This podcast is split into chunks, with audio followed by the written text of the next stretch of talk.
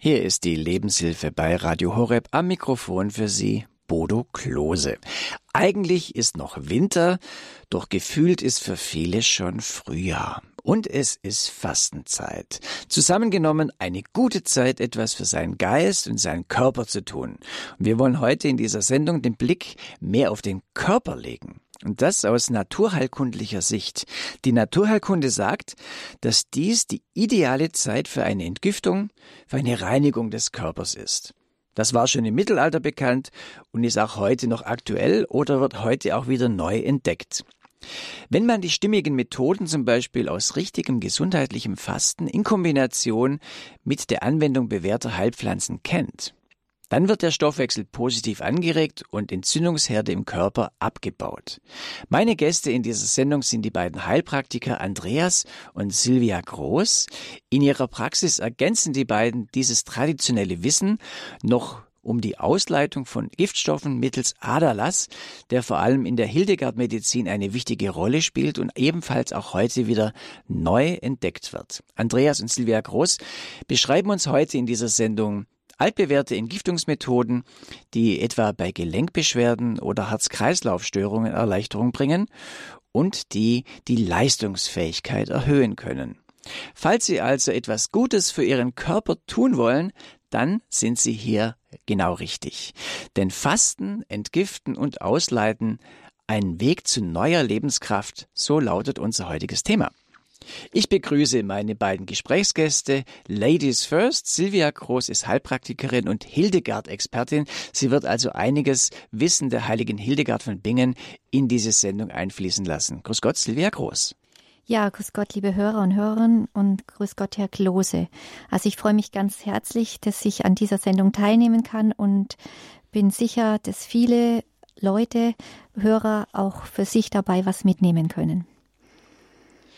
Wir haben ja schon im Dezember mal mit Ihnen beiden das Vergnügen gehabt, in der Lebenshilfe hier mal Sie beide zu hören. Äh, sonst sind wir auch gern mit Andreas Groß, macht ganz viele Sendungen bei uns, aber das war schon im Dezember so und haben, haben, freuen wir uns heute, dass es auch heute wieder möglich ist, Sie beide hier am Mikrofon begrüßen zu dürfen. Wunderbar. Dazu begrüße ich also auch Andreas Groß. Er ist Heilpraktiker, Medizinjournalist und Dozent. Gemeinsam mit seiner Frau Silvia betreibt er in der Nähe von München eine Praxis für Naturmedizin und Hildegard Heilkunde. Grüß Gott, Andreas Groß. Ja, Klose, grüße Gott. Ich wünsche Ihnen einen schönen Tag und auch freue ich mich, die Hörerinnen und Hörer wieder hier begrüßen zu dürfen. Herr Groß, steigen wir gleich ins Thema ein. Fasten, entgiften, ausleiten. Eigentlich kann man das ja doch auch das ganze Jahr machen. Warum ist gerade das Frühjahr eine dafür gut geeignete Zeit?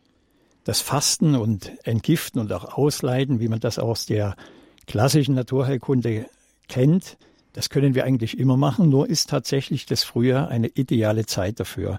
Das liegt einfach daran, dass der Organismus biorhythmisch seine Entgiftungskapazität steigert. Das sieht man auch draußen in der Natur jetzt. Alles erwacht wieder aus dem sogenannten Winterschlaf. Und die Natur, die Tiere und die Pflanzen, sie haben einfach Kraft. Der Stoffwechsel wird aktiviert und dadurch nutzen wir auch in der Naturheilkunde diese Jahreszeit zum Entgiften und zum Ausleiten und eben auch in den Fastenkuren. In der Volksheilkunde gelten ja die Methoden und äh, diese uralten Rituale, das kennt man aus Überlieferungen aus der Volksheilkunde oder aus der Ethnomedizin, schon immer zu traditionellen Heilverfahren und das Bedürfnis, sich von diesen sogenannten Unreinen zu befreien, bezog sich ja nicht nur auf den Körper, sondern auch auf den Geist. Und diese traditionelle Naturheilkunde nutzt also diese Fastenkuren und Ausleitungsverfahren als eine Art Basisbehandlung. Das Ziel unserer Arbeit ist ja, krankheitsfördernde Schlacken auszuleiten.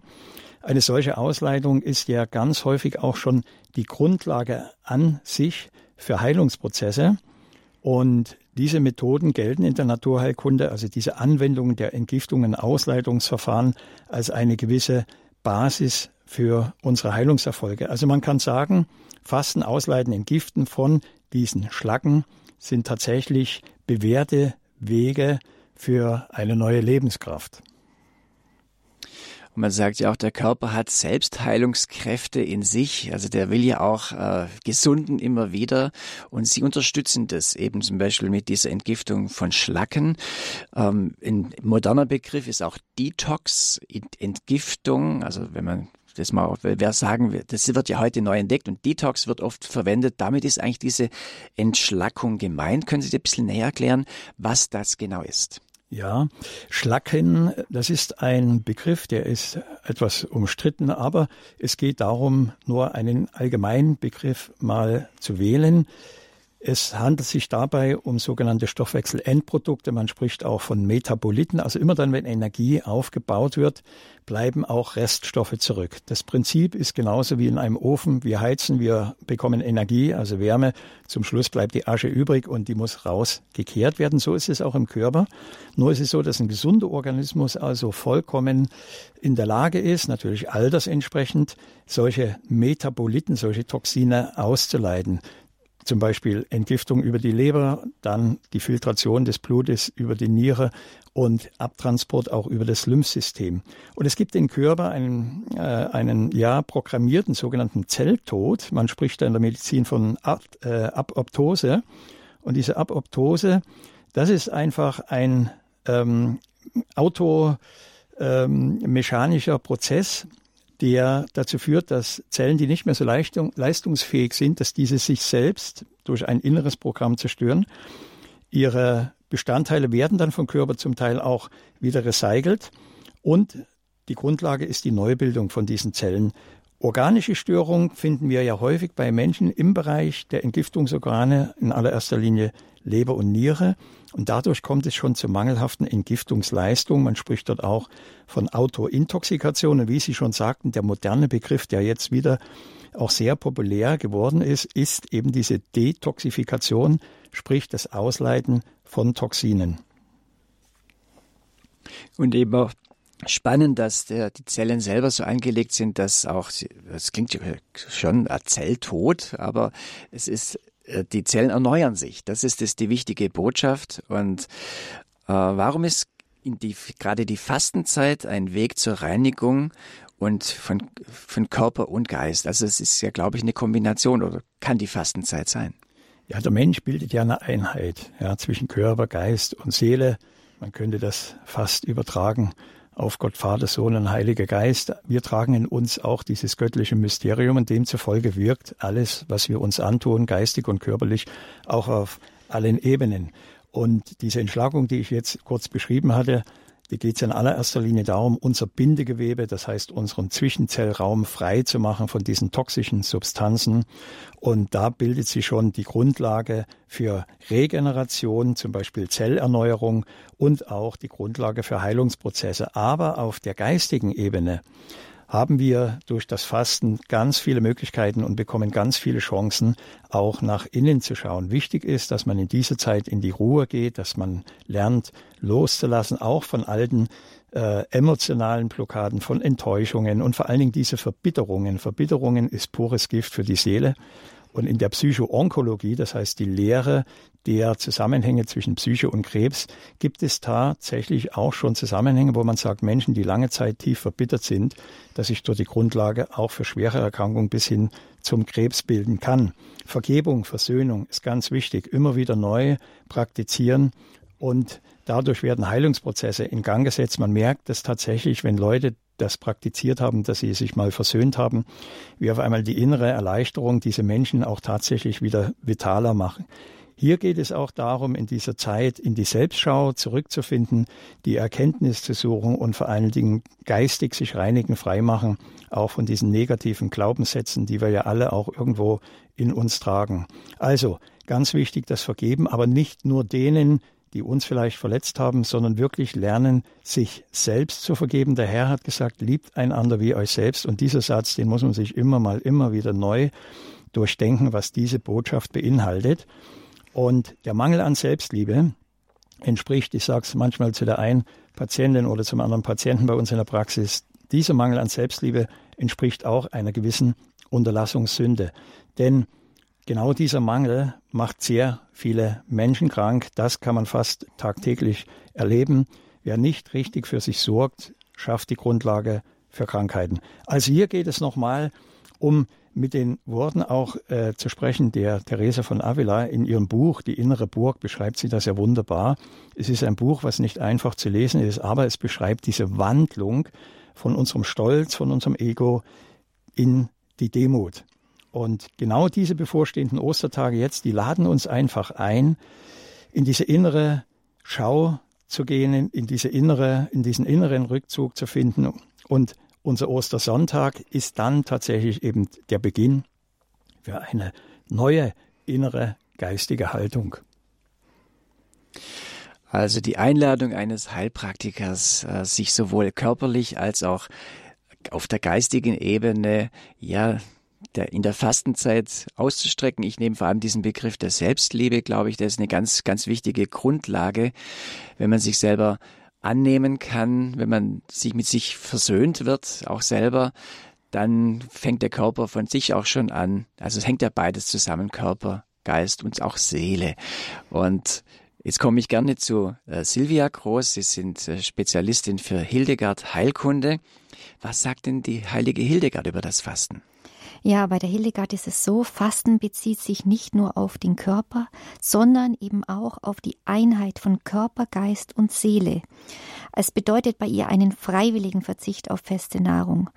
Fasten ist damit verbunden mit der geistig-seelischen Ebene durch innere Einkehr und Begegnung mit der eigenen Persönlichkeit wieder. Besonders hier, wir haben katholischen Sender, da wissen doch die Hörer, was damit gemeint ist. Die Hildegard sagt, wer nicht ganz gesund und noch nicht krank ist, dem bringt es die Gesundheit zurück. Aber auch die Gesunden sollen fasten, weil es die Gesundheit erhält, damit sie nicht krank werden. Also es ist eine Prävention, eine Vorbeugung, auch das Fasten. Und sie empfiehlt weiter, dass wir uns Zeit nehmen für uns selbst, weil auch der Geist und Seele die Seele durch die Fastenreinigung für Erkenntnisprozesse wieder geöffnet werden. Was auch ganz wichtig bei ihr ist, während des Fastens soll man immer den Körper warm halten. Die zusätzlichen Reinigungsmethoden sind bei der Hildegard natürlich vor und während der Fastenzeit kommt das blutige Schröpfen in Frage, aber auch der Aderlass. Das sind die wichtigsten Reinigungsmethoden, die wir dann zusätzlich über den Körper noch machen können. Und diese Anwendungen verstärken sich ähm, dadurch, durch diese Entschlackung wird das Bindegewebe, Bindegewebe speziell entgiftet und es befreit das Blut von diesen zusätzlichen krankmachenden Stoffen. Auf das gehen wir alles noch näher ein, auch auf das Schröpfen und auch den Aderlass. Aber eine Rückfrage hätte ich gerade, Silvia ja. Groß.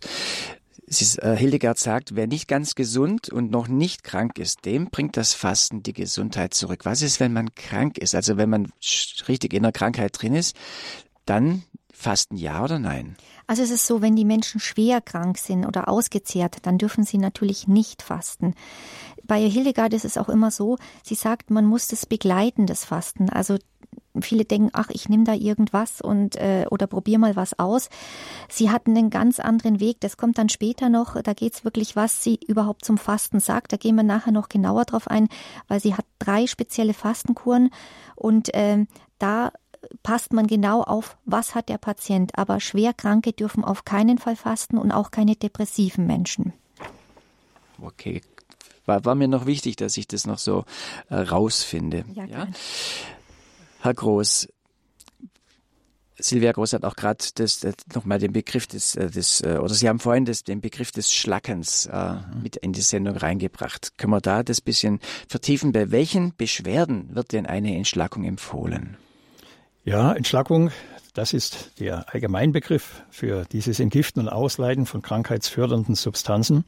Und diese Liste der Krankheiten, die man in, Zusammenhang, in den Zusammenhang bringen kann, ähm, zwischen Krankheitsprozessen und einer Stoffwechselüberlastung. Diese Liste ist tatsächlich sehr lang. Ganz allgemein kann man sagen, Menschen mit chronischen Erkrankungen sollte man therapeutisch bei den Untersuchungen und bei der Erstanamnese sowieso genau schauen, gibt es eventuell Organschwächen, wo zum Beispiel die Leber nicht richtig entgiftet, die Niere nicht richtig das Blut filtriert oder eben auch zum Beispiel das Lymphsystem als Abwehr- und Transportsystem nicht richtig arbeitet. Und dort muss man sehr häufig solche entschlackenden, entgiftenden Maßnahmen mit einleiten.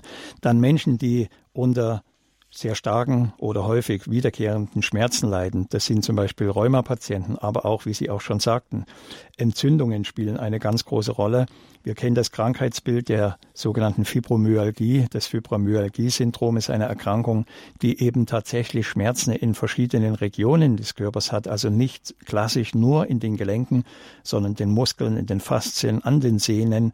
Und da finden wir sehr häufig dann auch immer wieder Stoffwechsel, Belastung, Überlastung, Verschlackungen im gesamten Gewebe. Aber die Liste, wie gesagt, könnte man noch weiter verlängern. Auch Menschen mit Erschöpfung, mit Melancholie, selbst bei chronischen Kopfschmerzen bis hin zur Migräne.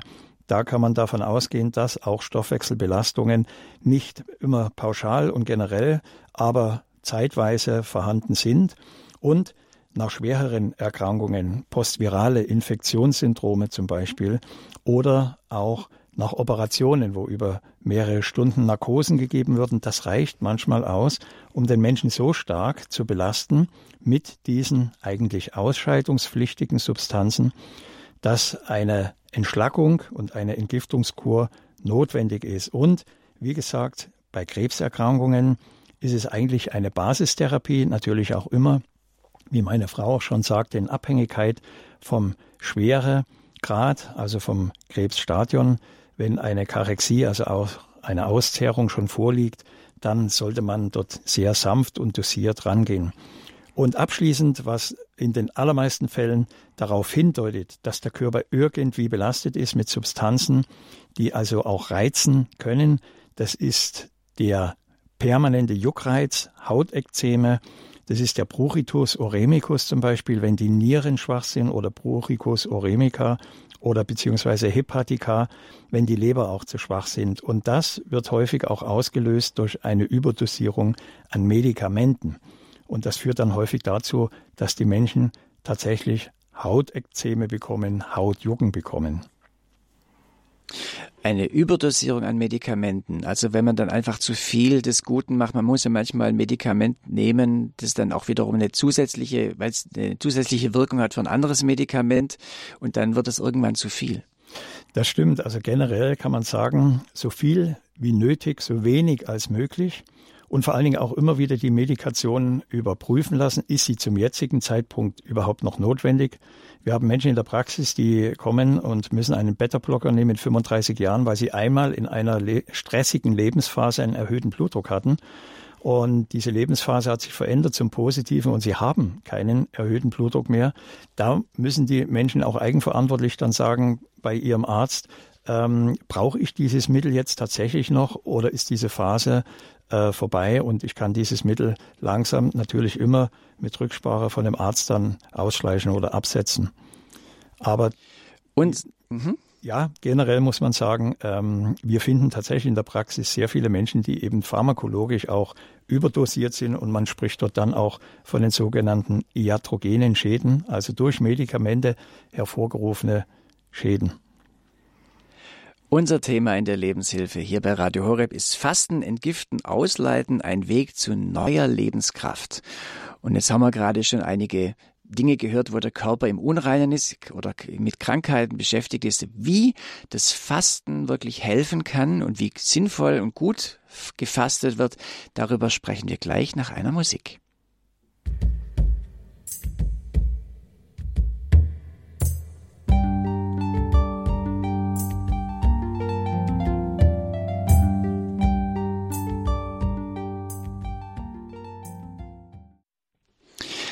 Lebenshilfe bei Radio Horeb. Mein Name ist Bodo Klose. Ich begrüße Sie ganz herzlich, wenn Sie sich inzwischen zugeschaltet haben. Wir haben heute ein Thema, was mit der Fastenzeit zu tun hat, aber auch mit der Jahreszeit nämlich dem Thema Fasten, Entgiften, Ausleiten, ein Weg zu neuer Lebenskraft. Meine Gäste in der Sendung sind Andreas und Silvia Groß, Heilpraktiker und Hildegard Experten. Und sie sind mit mir im Gespräch über, über dieses Thema, gerade wie Fasten einen guten Sinn hat auf dem Weg auch zu neuer Lebenskraft. Und gerade im Frühjahr hat Andreas Groß eingangs gesagt, ist der Körper bereit und auch der Geist will sich noch erneuern. Und insofern freue ich mich, dass wir im Gespräch sind. Entschuldigung, ich muss gerade husten. Ähm, wir haben gerade gesprochen über das Thema Entschlackung, Entgiftung, Detoxifikation, dass das eben äh, ein guter Weg sein kann. Und äh, der, im Körper die Organe, die Leber, äh, die Nieren, der Darm, äh, alles äh, Dinge, die der, die Organe, die der Körper einsetzt, um äh, auch eine Entgiftung vorzunehmen. Und was mich jetzt interessieren würde, Herr Groß, wenn man jetzt mal auf Fastenkuren, ich meine, es gibt jetzt viele, viele Fastenkuren, aber vielleicht können wir den Blick mal darauf wenden, wie wirkt sich denn eine Fastenkur auf die Verdauung aus? Ja, das ist ein ganz wichtiger Bereich. Fasten an sich, also durch Nahrungsreduktion, entlastet ja schon mal den Verdauungstrakt. Und tatsächlich ist es so, dass die Verdauungsstörung immer noch äh, zunehmen, vor allen Dingen erschreckenderweise auch bei Kindern. Und äh, Verdauungsstörungen sind also damit weit verbreitet. Es entsteht nicht nur diese Problematik im Darm, sondern auch schon weiter oberhalb des Darmes. Man spricht vom Oberbauchsyndrom, von diesen Organen, die unsere Verdauung ja letzten Endes auch in Gang setzen. Das ist der Magen, das Leber-Galle-System und auch das Pankreas, also sprich die Bauchspeicheldrüse. Und wenn diese Organsysteme nicht richtig arbeiten, bilden sie letzten Endes zu viel Fäulnis. Es kommt zur Gärung, zur Bildung von Fuselalkohol und auch die Anreicherung ähm, im Darm dann fortlaufend mit Histamin oder auch dem lebergiftigen Ammoniak sind Grundlagen für sehr viele Symptome und sehr viele Belastungen, die eine ja, Entgiftungskur dann schon mehr oder weniger in die Wege leiten. Innerhalb der Praxis äh, ist das dann, solche Störung oft ein Hinweis darauf, dass man eben entgiften und entschlacken muss. Denn die Selbstvergiftung aus dem Darm, die ist weit verbreitet. Alleine häufige Gaben eines Antibiotika kann dazu führen, dass es sogenannte Enterotoxinbildung gibt durch eine Schädigung der Bakterien im Darm. Und das führt dann zu, zu einer Art äh, Selbstvergiftung, die dann wiederum sehr heftige Symptome auswirken kann auf ganz anderen Ebenen, zum Beispiel durch Verbreitung von Entzündungen und es kommt dann zu Schmerzen in den Gelenken. Und das Fasten bewirkt auf den Verdauungstrakt und auch diese Entgiftungskuren eine pauschale Erholungsphase für alle Organe, also für Magen, Leber, Galesystem und auch die Bauchspeicheldrüse und letztendlich auch den Darm und vor allen Dingen auch die Darmschleimhaut kann da gut regenerieren und bei dem Beginn dann, wenn man wieder anfängt zu essen, entsteht so eine Art Reset. Die beste Möglichkeit, den Verdauungstrakt tatsächlich bei Beschwerden wieder in seine normalen Funktionen zurückzuführen, ist das Fasten in Kombination mit einer Entgiftungskur.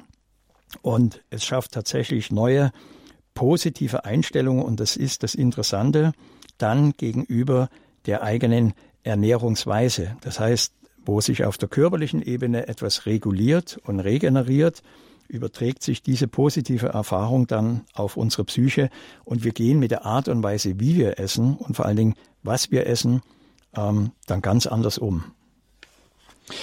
Man hat ja manchmal die Situation, dass man eine Vorliebe hat für ganz bestimmte Dinge, die man dann im Übermaß zu sich nimmt. Was weiß ich, äh, Süßigkeiten oder auch vielleicht auch Alkohol, äh, solche Dinge, wo dann einfach exzessiv äh, sind. Und Sie sagen, wenn man dann quasi gefastet hat und neu einsteigt, dass dann auch der Geist sich eigentlich willig äh, auf diese neue Situation einstellt. Ist es denn nicht so, dass, wenn es vielleicht mehr mit dem Suchtverhalten dann zu tun hat, dass man sich dann umso mehr auf diese Sachen stürzt? Ja, das könnte man denken. Aber unser Bewusstsein, das ist vielleicht auch der Teil unserer Selbstliebe, signalisiert dann, ähm, was ist gut für uns und was nicht. Wir kennen das ja von den Kindern. Kindern haben auf einmal Verlangen nach der einen oder anderen Nahrung, wo man sich wundert. Oder Frauen, die schwanger sind, haben auf einmal Appetit auf Nahrungsmittel, die sie vorher gar nicht äh, so mh, hm, vielleicht geliebt haben. Und äh, bei den Fasten ist es tatsächlich so und bei dieser Umstellung der gesamten Verdauungssysteme, dass man dann eine höhere Sensibilität entwickelt. Ich habe ein Beispiel, eine Patientin, die eigentlich sehr gern äh, verschiedene Produkte aus dem Discounter immer wieder gekauft hat, Wurst, Käse und Brot, Aufstriche und so weiter, ähm, hat dann gesagt, wenn ich diese Packung aufmache, merke ich vom Geruch her oder schon vom Geschmack, das tut mir nicht gut. Sie hat es vorher nicht gemerkt. Nach diesen zwei Wochen dieser Reinigung und Entgiftungskur hatte sie genau selektieren können, dass eben diese Art der Nahrung für sie nicht mehr gut ist. Und sie hat sich in dem Augenblick dann entschlossen, dann tatsächlich nur Bio zu kaufen und wieder die Dinge sich selber zuzubereiten und darauf zu verzichten auf diese Fertignahrungsmittel. Das halte ich für eine ganz wichtige Botschaft, dass der Körper, der Geist sich auch dann durch so eine Entgiftung in Kombination mit einer Fastenkur auch regeneriert und äh, sich neu einstellt. Das finde ich, das nehme ich gerne mit, auch aus dieser Sendung. Silvia Groß, ich würde gerne nochmal auf die Hildegard auch zu sprechen kommen. Und zwar haben wir gesagt, sie ist für das Fasten, ja, also gerade wenn man äh, gesund ist, soll man auch schon fasten, aber wenn man noch, vielleicht noch nicht ganz gesund ist, wir haben vorhin schon gesagt, wenn man krank ist, äh, auf, auf keinen Fall. Ich, äh, aber vielleicht können wir da jetzt noch mal näher drauf gehen. Äh, was sagt Hildegard über das Fasten? Ja, also sie spricht nämlich auch zusätzlich vom sinnlosen Fasten. Sie sagt, wenn manche Menschen auf übertriebene Art und Weise fasten, so dass sie ihren Körper die richtige und angemessene Stärkung durch das Essen nicht gewähren, und wenn dann die einen auch noch wechselhaft und leichtsinnig in ihren Wesen sind und die anderen mit mancherlei schweren Krankheitserscheinungen zu tun haben, dann kommt es manchmal vor, dass in ihren Körper gewissermaßen heftige Unwetter entstehen, weil die Elemente in ihnen gegeneinander aufgebracht werden. Sie sagt weiter, wenn dann Feuer und Wasser bei diesen Menschen einander entgegenwirken, kommt es oft vor, dass sich diese Elemente in einem Gelenk oder an einer Körperstelle gegenseitig bekämpfen, Dort lassen sie eine Beule in Verbindung mit einer Geschwulst im Fleisch entstehen.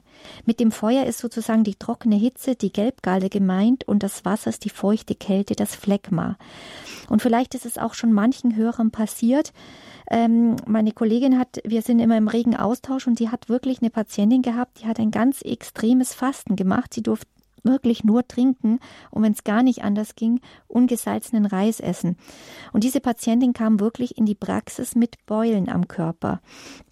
Und äh, wurde dann natürlich hildegardisch behandelt und die Beulen gingen auch wieder weg. Aber äh, heutzutage ist es so, wenn Sie heute so extrem fasten und haben die Beulen und gehen zum Arzt, dann kommt keiner auf die Fastenkur wiederum. Und ähm, es gibt aber auch positive Beispiele, wo Patienten wirklich sechs Wochen Fastenkuren machen und ähm, es, es äh, setzt sich ja immer übers Jahr wieder das Gewicht an ähm, und viele sagen dann, okay, ich komme dann wieder auf mein Ausgangsgewicht zurück, das ich vor einem Jahr hatte. Weil oft ist es bei uns Frauen so, ähm, nach dem Wechsel ist es halt so jedes Jahr ein Kilo mehr. Und darum ist eigentlich die Fastenzeit sehr, sehr gut, um da wieder auf das Gewicht zu kommen, was wir vorher hatten. Mhm. Also weil das äh, nicht nur gesellschaftlich jetzt einfach äh, gut wäre, zurückzukommen, aber wirklich für den Körper gut ist, auch wieder auf so eine äh, Gewichtsbasis zurückzufinden. Ja, genau. Ja. Wenn Sie das so sagen, also ich kann mir vorstellen, jemand sagt, okay, ach, ich, ich finde, es klingt eigentlich gut, ich mache so eine Fastenkur. Ich höre so ein bisschen auch raus, dass es ganz, ganz wichtig ist, dass man da nicht alleine ist in dem ganzen Prozess. Weil kann ja sein, ich schaue im Internet und ach, das klingt gut, das mache ich jetzt mal. Und dann kann es passieren, dass ich plötzlich irgendwelche körperlichen Symptome habe, mit denen ich gar nicht gerechnet habe. Und dann landen, landet jemand vielleicht oder hoffentlich bei Ihnen, dem Sie dann helfen können. Genau. Okay, also äh, bleiben wir aber noch bei der heiligen Hildegard äh, dran, ähm, weil wir das ja auch empfehlen jetzt als, als, als Fastenmethode. Wie kann man sich auf ein Hildegard-Fasten vorbereiten?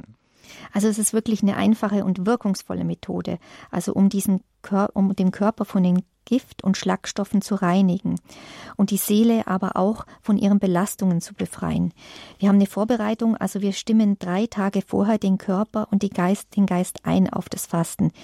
Wir nehmen nur leicht verträgliche Nahrungsmittel zu uns, wie zum Beispiel gedünstetes Gemüse, Dinkel, Fencheltee, klare Suppen und verzichten dabei auf Milchprodukte, Alkohol, Kaffee, Fleisch, Fisch, Nikotin sowieso. Und dann erfolgt auch die Darmentleerung nach Hildegard von Bingen. Es beginnt ja in vielen Fastenkuren ist es ja so, dass man den Darm entleert. Und bei Hildegard ist es aber eine sanfte Methode und zwar mit Hilfe des Ingwergranulates. Da gibt's speziell ähm, Ingwer-Ausleitungskekse nach Hildegard. Und wir haben auch eine Firma, die heißt Hildegard und Mohr. Die hat extra für unsere Patienten das Pulver fertig hergestellt. Da kann man sich das bestellen und dann hat man dieses fertige Pulver und kann sich diese Kekse wirklich selber anfertigen. Natürlich auch immer die klassische Bärwurz-Birnenhonigkur, die wir während des Fastens zur Darmreinigung und für die Schleimhautpflege anwenden. Und bei Hildegard heißt Fasten ist nicht gleich Hungern und Leiden. Ähm, es heißt immer das richtige Maß einhalten. Der Körper soll wirklich dabei leistungsfähig und aktiv bleiben. Nehmen Sie sich Ruhe und genügend Zeit auch für sich selbst wieder. Mhm. Also Hildegards Fasten als Empfehlung von Ihnen, Silvia Groß. Und unser Thema hinter Lebenshilfe ist auch wirklich Fasten, Entgiften, Ausleiten, ein Weg zu neuer Lebenskraft. Und äh, ja, ich würde gleich dann auch die Leitungen öffnen, auch für unsere Hörer und Hörer, mit, dass sie ihre Fragen ähm, an die beiden Spezialisten hier in der Heilkunde äh, loswerden können. Möchte aber vielleicht Sie, Herr Groß, noch fragen, einfach vielleicht nochmal, was könnte denn zum Beispiel ein, ein, erfolgreiches Fasten, wie kann sowas aussehen? Das ist richtig, dass man mal ein Beispiel hat, wie sowas erfolgreich funktioniert. Ja, es gibt äh, natürlich diese positiven Beispiele, die man so gerne in der Erinnerung hat und auch immer gerne zitiert. Die kommen direkt auch von Patienten ähm, die schon teilweise über Jahre, Jahrzehnte diese Reinigungs-, Entgiftungs- und Fastenkuren praktizieren. Aber wenn man dann Menschen in der Praxis behandelt und die geben eine positive Rückmeldung, freut man sich natürlich für die Patienten umso mehr. Also ich kann mich erinnern an einen Mann, der war etwa 45 Jahre, der kam mal vor einiger Zeit zu mir und sagte, er hat so starke Rückenschmerzen in der Früh beim Aufstehen. Er hat schon gar keine Lust, aus dem Bett zu gehen, weil er so Schmerzen hat. Und er sagt, er kann die ersten hm, zehn Minuten, Viertelstunde kaum gerade stehen. Er hatte dann zusätzlich noch eine Art Morgensteifigkeit. Also er merkte, es geht alles langsam, alles steif und das mit 45. Da dachte ich, da liegt natürlich sicher auch eine ja, generalisierte Störung zugrunde. Und er hatte auch immer über Gelenkschmerzen geklagt. Festgestellt hatten wir dann bei den Untersuchungen, er hatte auch eine sehr ausgeprägte Übersäuerung. Sein Bindegewebe war auch sehr belastet mit ausscheidungspflichtigen Substanzen und er hatte, um die ganze Sache dann noch nachteiliger ähm, ja, beeinflussen zu können, auch einen ausgeprägten Bewegungsmangel, weil er weder beruflich noch in der Freizeit sich viel bewegte. Und er hat dann das sogenannte Suppenfasten praktiziert, erstmal für eine Woche und es ging ihm gut, dann haben wir das auf zwei Wochen verlängert. Er hatte zusätzlich noch von uns bestimmte Mikronährstoffe bekommen zum besseren Ausleiten von den äh, Schlacken allgemein gesagt und der Unterstützung für die Niere und die Leber und auch ein Entsäuerungsmittel. Da kann ich mich noch erinnern. Und ähm, weil er so massive Schmerzen hatte, hatten wir ihn dann zweimal blutig geschröpft, also einmal jeweils in der Woche blutig geschröpft, vor allen Dingen hinten am Rücken und auch auf dem Lebersegment. Und er rief mich dann nach diesen zwei Wochen an, da war einige Zeit vergangen und gab mir eben diese positive Rückmeldung, dass er gesagt hat, er hat das sofort gemerkt, schon in der ersten Woche, dass es ihm dann gut ging, auch nach dem zweiten Schröpfen. Dann nochmal wurde es immer besser, immer be besser und er hatte tatsächlich keinerlei morgendliche Rückenschmerzen mehr, auch die Gelenkschmerzen waren zurückgegangen. Und das Positive, da sieht man wieder die Verbindung von der körperlichen auf die psychische Ebene war tatsächlich, dass er dann angefangen hatte, Sport zu treiben. Und das ist, das sind sehr positive Rückmeldungen. Interessanterweise habe ich früher, wenn ich meine Vorträge gehalten habe mit Ärzten zusammen, auch dort sehr viele positive Beispiele bekommen von Ärzten, die Naturheilkunde und Komplementärmedizin praktizieren. Und diese Zusammenarbeit mit den Ärzten ist oft für den Patienten so wichtig und so fruchtbar. Deswegen tut sowohl meine Frau wie als ich uns gerne auch dafür einsetzen, dass wir zum Wohle der Patienten auch mit den Schulmedizinern zusammenarbeiten. Mhm. Sie haben das Schröpfen gerade genannt. Ich, ich, ich kann mir vorstellen, die meisten wissen, was äh, das, genau das Schröpfen ist, aber für die, die da noch ein bisschen sich wundern, dass äh, sowas wieder neu entdeckt wird oder immer angewendet wird, es, ist, es werden ja diese Schröpfgläser äh, angebracht am Körper und dadurch wird ein Unterdruck erzeugt. Können Sie das erklären, warum das heilsam ist? Nun ja, es ist so, es gibt auf dem Körper verschiedene segmentale Zonen oder auch Hedge-Zonen. Ähm, das sind Zonen, wo es reflektorische Verbindungen gibt von der Haut des Körpers verschalten über das Rückenmark zu den jeweiligen Organen. Ich hatte gerade erwähnt bei den Herren mit den Schmerzen, dass wir auch die Leberzone und die Rückenzone da ähm, geschröpft hatten. Beim Blutgeschröpfen kommt es eben zu einem vom Körper selber auch gesteuerten Entzug. Also die Haut wird perforiert, sie wird leicht angeritzt und das Schröpfglas wird mit Unterdruck aufgesetzt. Und dadurch wird an diesen bestimmten Stellen eine gewisse Menge an Blut entzogen. Und reflektorisch bewirkt das, dass eben genau dort auch in den Organsystemen auch eine bessere Durchblutung stattfindet. Und diese Organe arbeiten dann halt besser. Also sprich, die Leber entgiftet besser die Niere, sie filtriert das Blut besser. In der unteren Zone der Lendenwirbelsäule wird oft dann tatsächlich der Darm auch äh, angesteuert und die Zusammenhänge zwischen chronischen Rückenschmerzen und äh, chronischen Darmbeschwerden, die sind ja ganz eng. Das bedeutet, ein Mensch, der in der Frühe Rückenschmerzen hat, der kann tatsächlich diese Beschwerden vom Darm kommen, äh, dass diese Beschwerden vom Darm kommen und nicht primär von der Wirbelsäule. Also dieses blutige Schröpfen, was meine Frau ja auch da sehr intensiv praktiziert, weil sehr viele Menschen dadurch positive Erfahrungen gesammelt haben, ist tatsächlich eine Basis gewesen äh, der Anwendung der Hildegard von Bingen und hat sich ja fast, kann man sagen, tausend Jahre bis heute erhalten. Und was so lange überlebt, das kann tatsächlich nur gut sein. Wir besprechen heute bewährte Heilmethoden aus der Naturheilkunde hier in der Lebenshilfe, gerade in dieser Frühlingszeit, in dieser Fastenzeit, als ein Weg zu neuer Lebenskraft.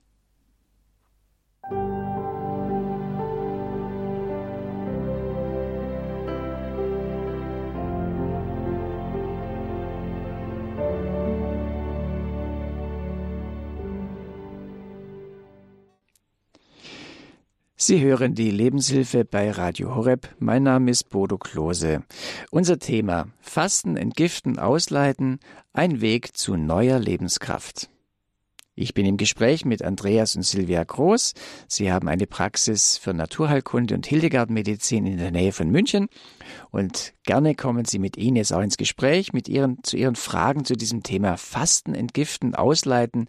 Ein Weg zu neuer Lebenskraft. Die Telefonnummer, die Sie jetzt gleich anwählen können, ist die 089 517 008 008. Was sind Ihre Fragen? Zu diesem Thema Fasten, Entgiften, Ausleiten. Wie kommen wir gerade auch in dieser Fastenzeit zu neuer Lebenskraft? 089 517 008 008. Gerne komme ich jetzt auch nochmal mit Silvia Groß äh, auf die heilige Hildegard zu sprechen. Vielleicht können wir es konkret machen. Äh, welche Fastenkuren empfiehlt denn die Hildegard von Bingen? Ja, bei der Hildegard ist es so, sie hat drei äh, Fastenkuren entwickelt. Und zwar gibt's einmal die Dinkel-Obst-Gemüse-Fasten. Ähm, das ist ein sehr guter Einstieg auch ins Fasten. Es ist eine sehr leichte Form, die dauert vier bis sechs Wochen. Sie können drei bis vier Ta Mahlzeiten täglich essen und es wird dabei eigentlich nur auf Fleisch und tierische Fette verzichtet. Wir tun die Fastenpläne für unsere Patienten wirklich individuell ein, ein, ähm, herrichten, so dass sie wirklich für sechs Wochen auch einen Fastenplan bekommen. Das zweite Fasten ist dann das Brotfasten. Es ist einmal die Dinkelreduktionskost nach Hildegard, wird sehr empfohlen bei Übergewicht und hohem Blutdruck. Ähm, sie können einen Tag Obst und Gemüse essen und am zweiten Tag essen Sie dann Dinkelbrot. Sie trinken viel, viel Fencheltee, Fastentees werden verwendet. Und ähm, das dritte, der dritte Teil ist das äh, Hildegard Suppenfasten. Das wird eigentlich am meisten gemacht und dauert sechs bis zehn Tage. Flüssige Nahrung ausschließlich und zwei bis dreimal täglich essen sie so eine Fastensuppe. Es kann eine Gemüsesuppe mit Dinkelkörnern sein oder Fenchelcremesuppe. Da gibt es also viele Variationen. Wichtig, Sie sollten darauf eingehen, was bei Hildegard auch gegessen werden darf. Sie trinken wieder sehr viel Fencheltee und sie sagt auch immer, alle Getränke sollen warm getrunken werden.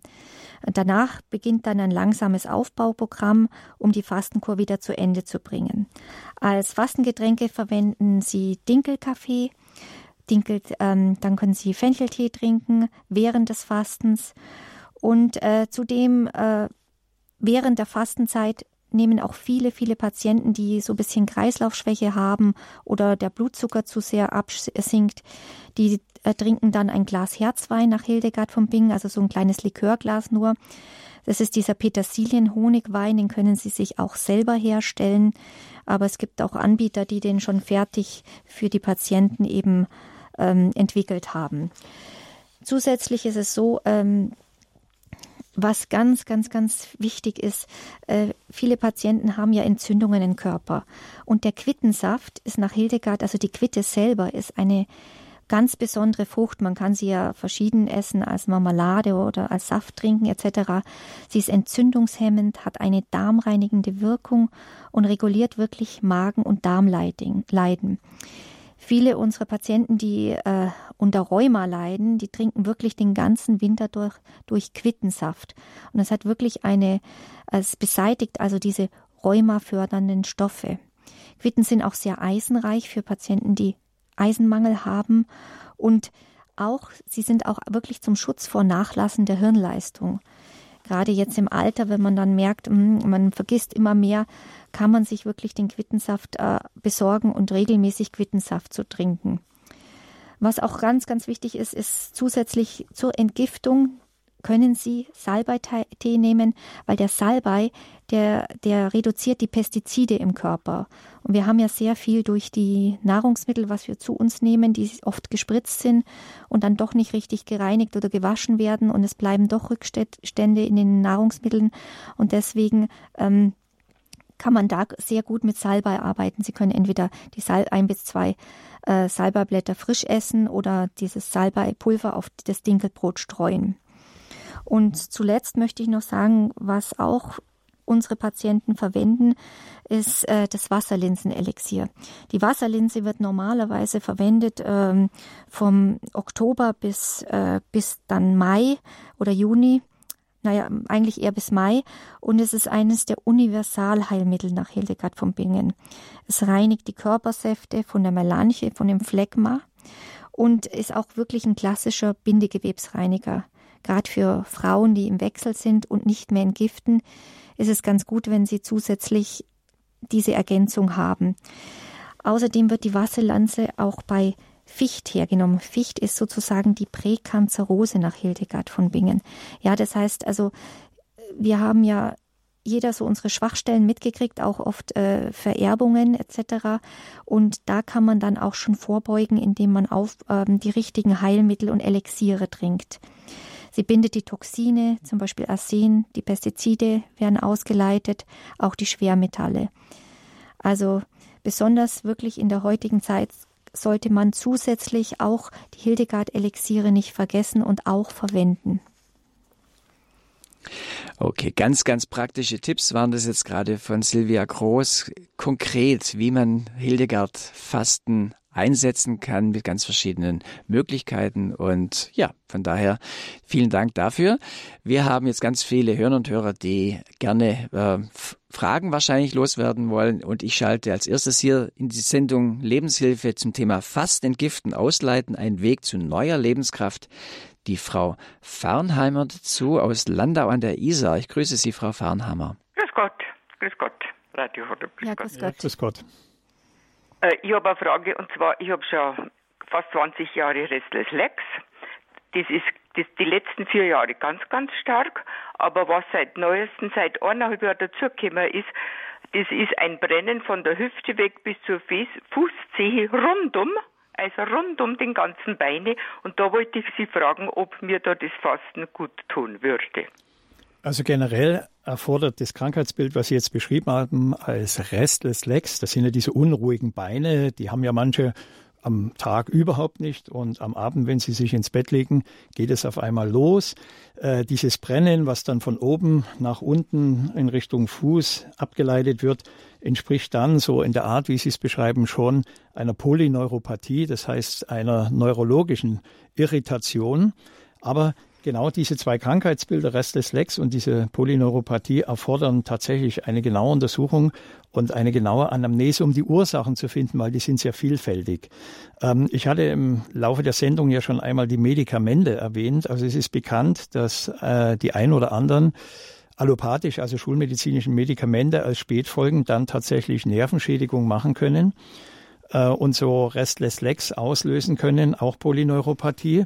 Das können aber auch Schwermetalle sein, die man irgendwann mal vielleicht in der Industrie oder auch in der Landwirtschaft mal aufgenommen hat. Aber äh, was wichtig ist, man muss auch bestimmte Substanzen überprüfen. In allererster Linie die B-Vitamine, die sind sehr wichtig bei diesen neurologischen Störungen und auch unser vegetatives Nervensystem. Also Menschen, die vom Nervensystem immer ein Stück mehr übersteuert sind und nicht so einfach in die Ruhe kommen können, die tendieren natürlich dann schon auch dahingehend, auch übersteuerte Nerven, also sprich diese unruhigen Beine, diesen Bewegungsdrang zu entwickeln oder tatsächlich eben dann diese Nervenirritationen. Vielen Dank für den Anruf. Alles Gute für Sie. Und unsere nächste Hörerin zum Thema Fasten, Entgiften, Ausleiten ist die Frau Fröhlich aus Seligenstadt. Grüß Gott, Frau Fröhlich. Ich grüße Sie, Herr Klose, auch Frau äh, Groß. Groß. Groß und Herr Groß, guten Morgen und ja, guten ganz Morgen. großes Dankeschön. Ich möchte eigentlich nur ein Feedback geben, weil ich ein großer Fan von Ihnen bin. Mir tut es auch sehr leid, dass die CDs nicht mehr bestellt werden können, weil ich gerne weitergeben würde.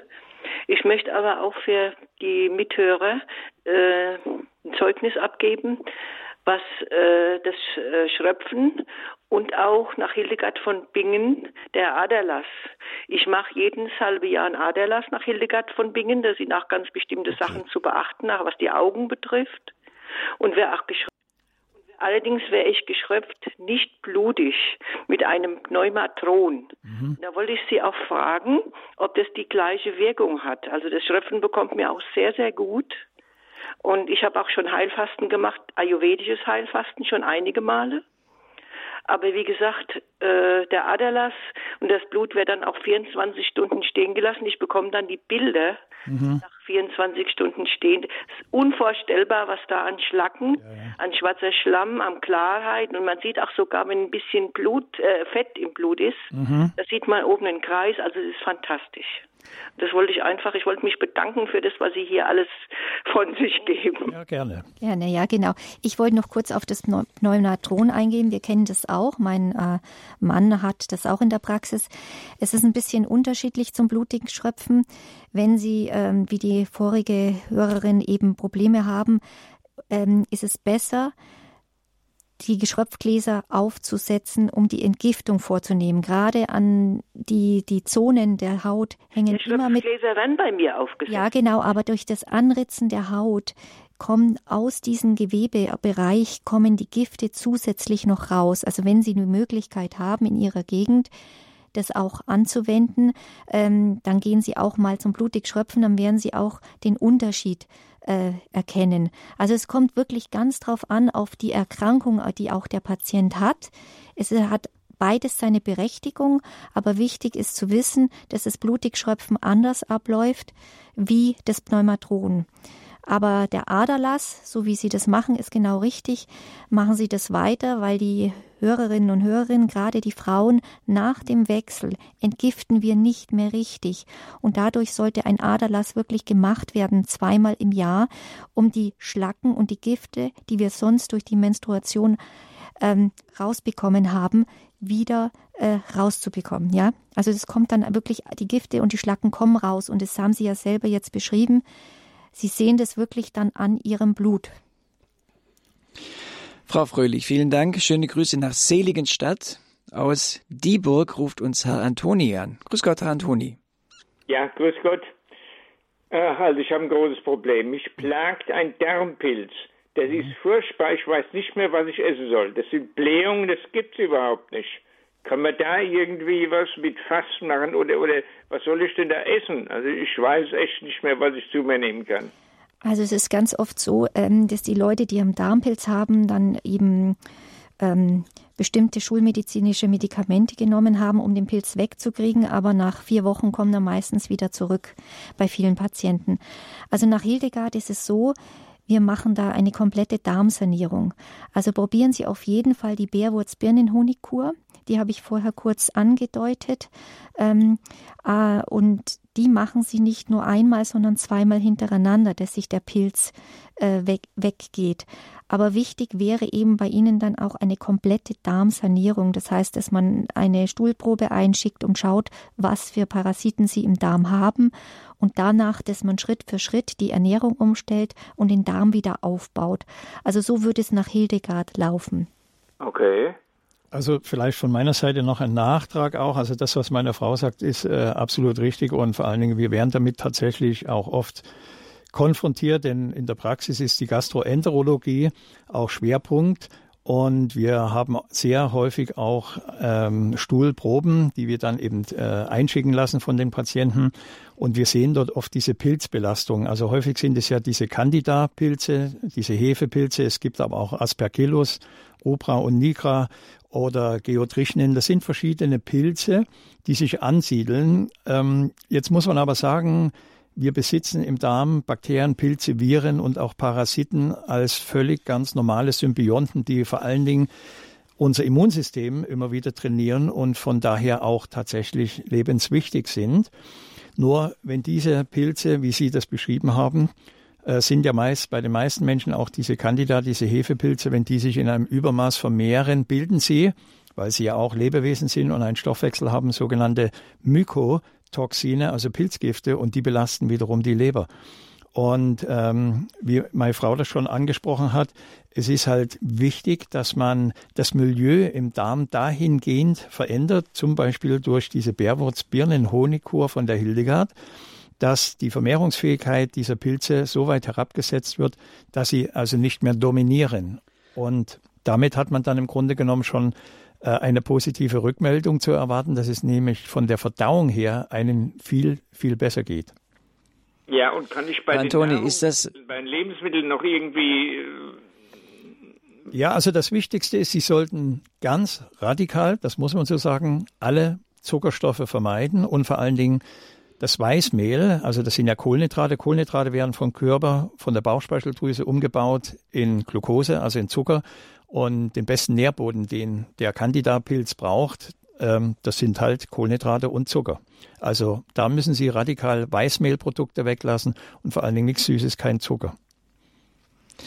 Herr Antoni, vielen Dank für den Anruf und alles Gute für Sie. Ich hoffe, da waren hilfreiche Anregungen für Sie dabei. Aus Ravensburg meldet sich Elisabeth Schmidt. Grüß Gott, Frau Schmidt. Ja, grüß Gott. Vielen Dank für die Sendung. Sehr aufschlussreich für mich. Ich habe eine spezielle Frage. Und zwar erwähnten Sie, dass depressive Menschen nicht fasten sollten. Gilt das allgemein und aus welchen Gründen? Das würde ich gerne noch wissen. Man muss das differenzieren. Danke für diese Frage. Hm. Man muss das differenzieren. Äh, Frau Schmidt, es ist so, es gibt Menschen, ähm, die kommen tatsächlich in die Praxis zu meiner Frau oder zu mir und die sagen, ja, ich habe die Diagnose Depression. Und bei der Anamnese stellt man dann fest, ja, eigentlich ist es gar nicht so richtig das, was man von Depressionen her kennt. Die, die können natürlich sehr vielfältig sein, sind meistens Melancholin. Also die Melange, die Schwarzgalle, wenn die im Blut zu sehr angereichert ist, macht die Menschen auch oft, ja, man sagt ganz schnell depressiv, aber eher erstmal melancholisch. Und ähm, was man halt da beachten muss, ist, dass in dem Moment, wenn man fastet, hat man ja einen gewissen Entzug von zum Beispiel äh, Nahrungsmitteln, festen Nahrungsmitteln. Das heißt, äh, der Nahrungstrieb wird ja auch dadurch ein wenig beeinflusst und getriggert und gestresst. Und genau dieser zusätzliche Entzug kann bei Menschen, die unter Depression leiden, tatsächlich nochmal eine Verstärkung hervorbringen. Außerdem können eventuell schon eingenommene Antidepressiva bei Nahrungsmittelentzug auch stärker wirken und die Menschen dann noch mehr dämpfen. Also da auch immer, und das ist auch wichtig bei uns in der Arbeit, in der Praxis, auch Rücksprache halten bei diesem Krankheitsbild Depression ähm, mit den jeweiligen behandelten Ärztinnen ähm, und dort eventuell ein gemeinsames Konzept entwickeln. Denn sehr viele Menschen entwickeln Gemütsstörungen auch aufgrund von Störungen der Mikronährstoffe. Es ist auch so, dass der Aderlass sehr, sehr gut bei depressiven Menschen äh, wirkt. Also meine Kollegin, die hat ja wirklich ganz tolle Erfahrungen bei Personen, die die depressiv sind nach dem vierten Aderlass, ist es wirklich ähm, äh, zurückgegangen. Und ähm, es gibt nach, nach Hildegard auch bestimmte Elixiere, die verwendet werden können. Aber das müssen Sie immer mit Ihrem Behandler dann absprechen. Frau Schmidt, ganz herzlichen Dank. Schöne Grüße nach Ravensburg. Unser Thema hinter Lebenshilfe ist Fasten, Entgiften, Ausleiten, ein Weg zu neuer Lebenskraft. Und aus dem Schwarzwald begrüße ich Frau Faust. Grüß Gott. Hallo, Herr Klose, hallo.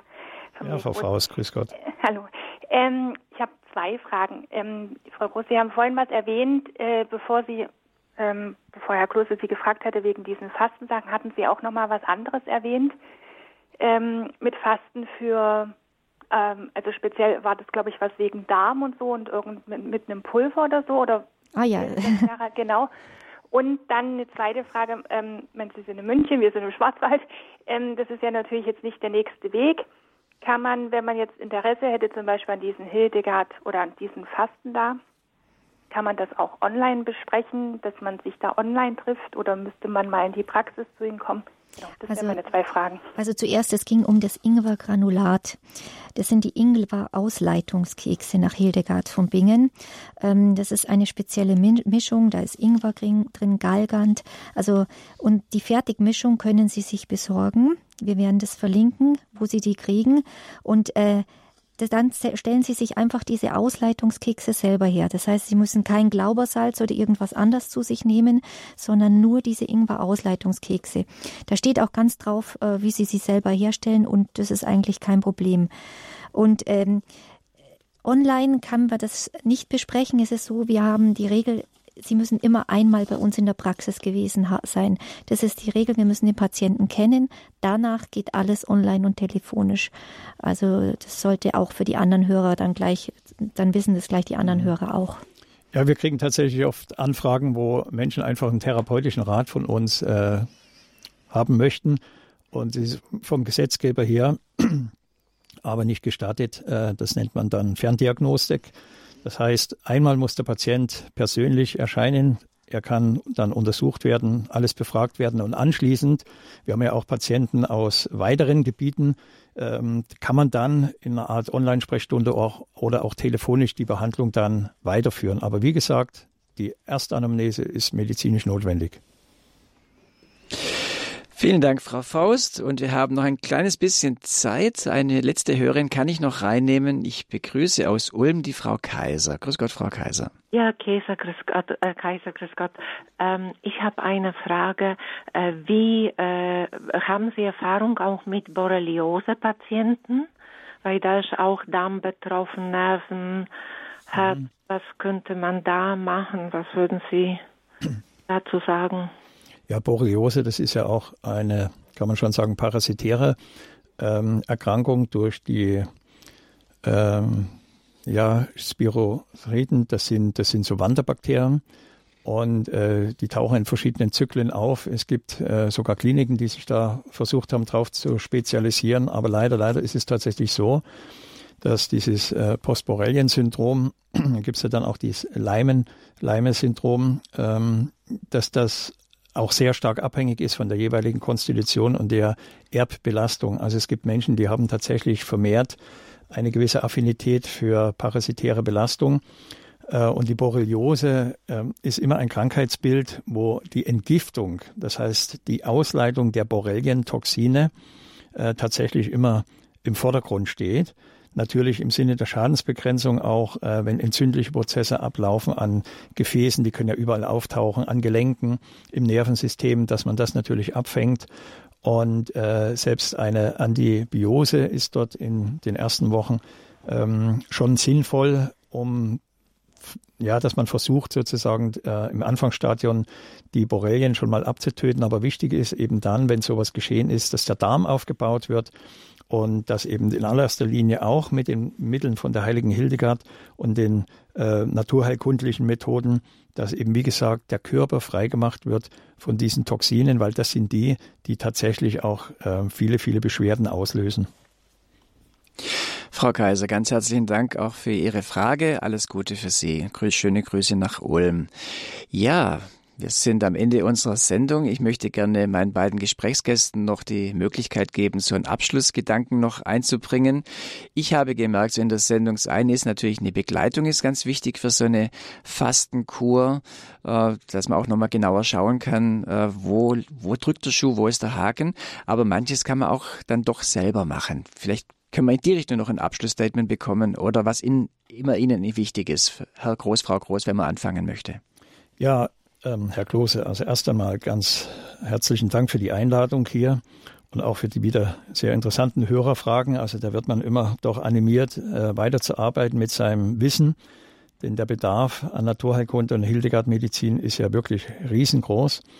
Und äh, ich danke natürlich auch im Namen meiner Ehefrau Silvia, die mich auch in der Praxis nicht nur tatkräftig unterstützt, sondern tatsächlich mit ihrer Hildegard-Medizin ihr eigenes Klientel aufbaut, aufbauen konnte. Und ähm, jetzt kann man sagen, nach fast ja 30 Jahren in der Praxis äh, kann man tatsächlich bestätigen, dass eben diese Fasten- und Entgiftungskuren hervorragende Methoden sind, um sich von körperlichen, aber auch geistigen Ballast zu befreien. Und die Rückmeldungen der Patienten sind dann oft immer sehr positiv, sogar manchmal noch positiver, als man erwartet. Für viele unserer Patienten, äh, die wir da auch begleitet haben, sind solche Reinigungskuren tatsächlich tiefgreifende Erlebnisse. Und die Patienten berichten uns oft von diesen sehr positiven und vor allen Dingen nachhaltigen Wirkungen mit Linderungen ihrer körperlichen Beschwerden und ähm, nochmal zurückzukommen auf die geistige Ebene, für viele sind tatsächlich dann anschließend ähm, Zeiten im, im Anbruch, wo sie sagen, das ist der Beginn gewesen für eine neue geistige Orientierung. Ja, ich kann mich auch den Worten meines Mannes nur anschließen. Nutzen Sie wirklich die bewährten Methoden des Hildegard-Fastens. Also diese Fastenkuren sind auch am wirkungsvollsten in Verbindung mit dem Aderlass und dem blutigen Schröpfen.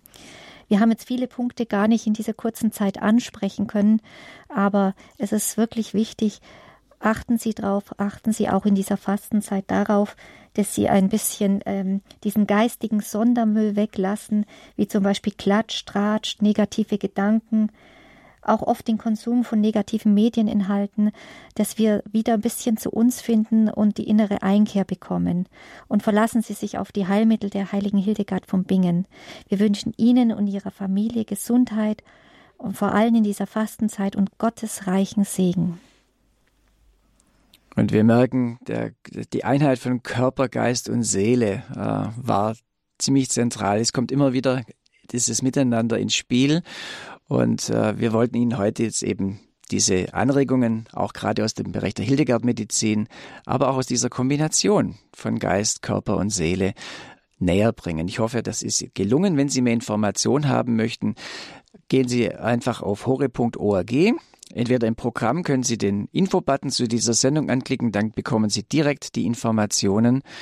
Oder Sie wenden sich an unseren Hörerservice, der ist äh, Montag bis Freitag zu den üblichen Geschäftszeiten für Sie da unter der Telefonnummer 08328 921 110.